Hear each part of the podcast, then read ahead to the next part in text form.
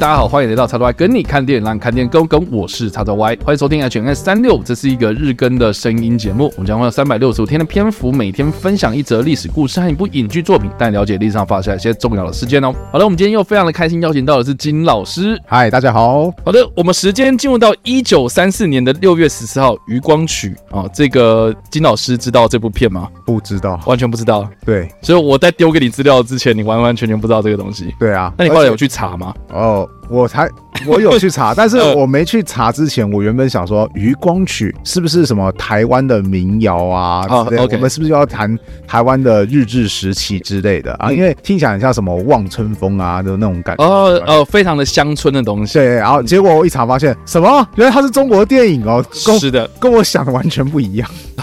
好啦，《余光曲》上映的时间呢，就是在一九三四年的六月十四号。那这部片为什么会特别的提及它呢？很大一个原因就是，虽然它不是中国的第一部电影啊，嗯，但是它是中华民国历史上以电影史上哈第一部获得国际影展奖项的电影，这样子哦。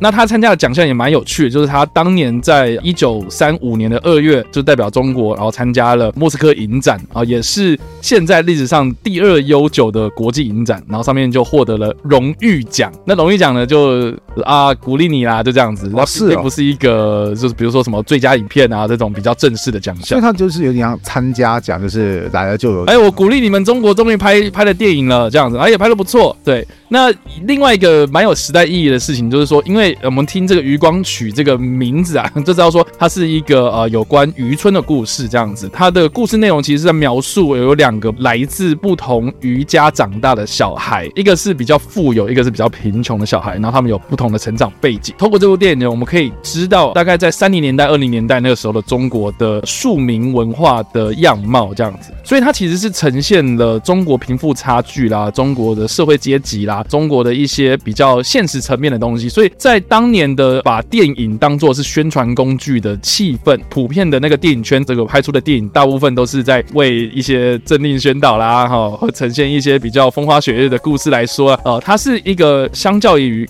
过去作品来说，比较在描写基层社会人士或是一些反映现实的一个我们称之为现实主义的电影这样子，所以它其实也带动了就是这方面的创作。那另外一方面呢，在大概一九三零年代，我们在历史课上应该也有知道说，它其实是一个国民政府一个非常辉煌的黄金十年哦，对啊，中间的嘛，对不对？然后呃，因为那个时候可能哎，刚刚这个国家趋于稳定，然后可能在二战之前，就是呃抗日战争还没有爆发之前，哎，这个国家相较来讲，哎，它是处于一个比较蓬勃发展的状态，这样。嗯，那当时的这个一九三零年的电影呢，啊，这个东西其实是对于呃一般的观众来讲是一个比较奢侈的东西，但是因为这部电影呢的关系。哦，它其实就吸引了很多这种平民百姓，哇，这个跟我们的生活很相关，所以我也想要去看，所以它也是造就了将这个电影的这个娱乐产业比较普及化、比较庶民化的一个很大的一个开关，这样，对，所以算是一个蛮有具有时代意义的一个重要作品啊，只是说你现在要找这部片来看的话，其实有一点困难。那在 YouTube 上面可以找得到啊，这部片的片长其实也不长哦，是啊，对，不对，大概五十六分钟，只会一小时不到啊。当年的电影都那么短吗？对吧？呃，我是听说过在印度啊，他们的电影都超级的长，因为他们会觉得说啊，我们难得都要看一场电影，对不对？然后你就让我看那么短时间就出来，是太不划算，所以印度的电影都好像有那种三四个小时，然后他们会有中场休息时间，然后中场休息时间就有人跑出来就是。这个哦，上厕所啊，吃东西啊，跳舞啊，好，而且我后来就是我曾经在待过一间学校的时候，那时候我们学校就说啊，我们要不要引进一些电影，然后作为我们教材的活化？哦，OK。然后其中一个老师说，好，我们建议一个电影的片单。我说好，请问你的建议是什么？我说为了了解俄国大革命，我建议我们看齐瓦戈医生。我说，我说，我说，我说，哈。然后，学生吃得下吗？然后，所以后来学后来就是我也问过问题，说学生吃得下吗？因为我没有看过奇瓦戈医生，我连他的小说都没看过。然后他他又我我只知道他是一个听说蛮经典的老电影。好，确实是一个很经典的。好，然后那个学校老师说，对耶，我们也好怀疑哦，有没有哪个老师愿意先去看一看，然后回报说他觉得学生看不看得下去？OK，然后我就自告奋勇说，我我我很乐意去做这件事情，因为其实我觉得说。啊，这样子我就有机会这个名正言顺的用工作之便来看电影。对对对对，就当其他老师他们他们跑去开会的时候，我就说哦，我没空，不好意思，我要看我的教材。观摩。对，我要我现在在做个教材的模拟这个样子。然后结果后来我就先去播那个影片的时候嘛，他就他先出现一个序曲，我说哈，为什么要有序曲？然 后结果后来后来就。开始看说，我先我有个习惯，我说啊，这个到底有多长？就发现啊，三个多小时，哇，好长哦。然后那个，然后就一直播，一直播，一直播。这部片其实给人的感觉有时候也很漫长，然后播播播播播到中间，好间奏。我我那时候突然有有种瞬间被弹出来，说啊，间奏，为什么电影当中要有间奏？就中场休息啊，让大家去尿尿。所以其实我那个。那个我一直以为说越久以前的电影可能会就是说哦，我难得就是我懂我懂，就是我难得我那难那么难得来看一场电影，我要看很长。然后结果我听到刚刚你说哈，他才五十几分钟，五十六分钟，哇！所以所以所以我就说啦，就是以前的电影它可能就是会比较比较正式，就是它当做是一种宴会的场合，就有点像是我们可能就要看出舞台剧。可能要看一个表演，看一个芭蕾舞会之类的，这样就是一场正式的秀这样子。所以有那个以前的那个电影老电影里面，不是都会怎么穿西装、很盛装打扮的出席一场电影的首映这样。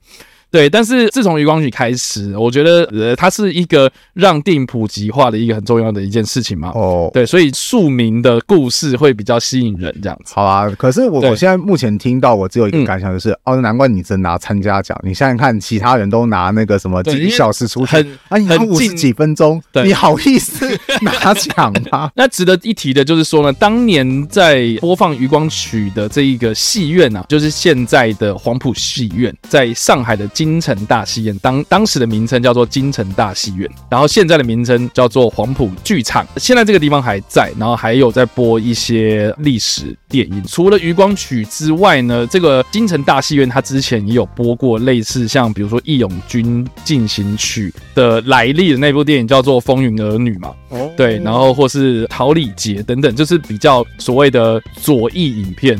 哦，对，所以非常有具有时代意义啊，所以的法锤嘛，对不对？哎、欸，是，就是比 不论是电影本身或是电影的幕后了，这部片就是对中国近代史来说是一个非常重要的作品，这样子哦，蛮酷的。对，因为虽然说我自己也是很聚焦在中国现代史，这是我最喜欢的一段历史，但其实我对那段的时期的文艺，嗯，其实并没有到那么的了解。对，嗯，包含那个。说电影，其实我也只会想到说，哦，我读过一个算是那个时代蛮有名的一个电影女明星叫阮玲玉。除此之外，其实我就已经不太了解说那个时代的电影到底有什么样的发展。嗯，对，倒是有一个东西我有点了解，就是说中国听说第一部电影好像是三国题材，叫做《定军山》。哦哦，好，然后那个我没有，我我是没有看过啊，但是我是觉得有点瞎，想说啊，第一部电影是大家唱京剧，然后就唱一唱，唱一唱，就把它拍起来，我想说。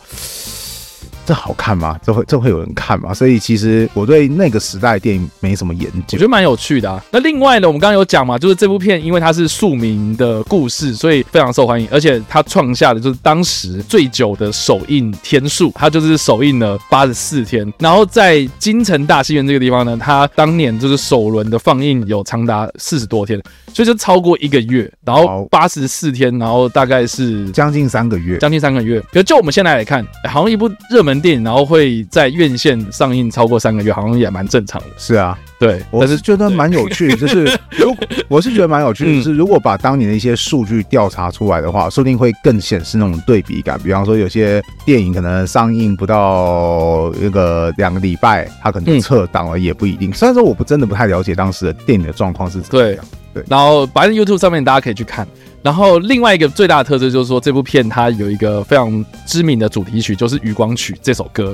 然后在网络上也可以查得到，大家可以去听一下。好啦，那所以以上呢就是我们这次所介绍的历史事件，以及我们所推荐的电影。不知道大家在听完这个故事之后有什么样的想法，或是没有看过这部电影呢？都欢迎在留言区帮留言，或是在首播的时候来跟我们做互动哦。当然了，如果喜欢这部影片或声音的话，也别忘了按赞、追踪我们脸书粉丝团、订阅我们 YouTube 频道、IG 以及各大声音平台，也别忘了在 Apple Podcast 和 Spotify 上留下五星好评，并且利用各大的社群平台推荐还分享我们节目，让更多人加入我们讨论哦。以上呢就是我们今天的 H N 三六希望你们会喜欢。我们下次再见，拜，拜拜。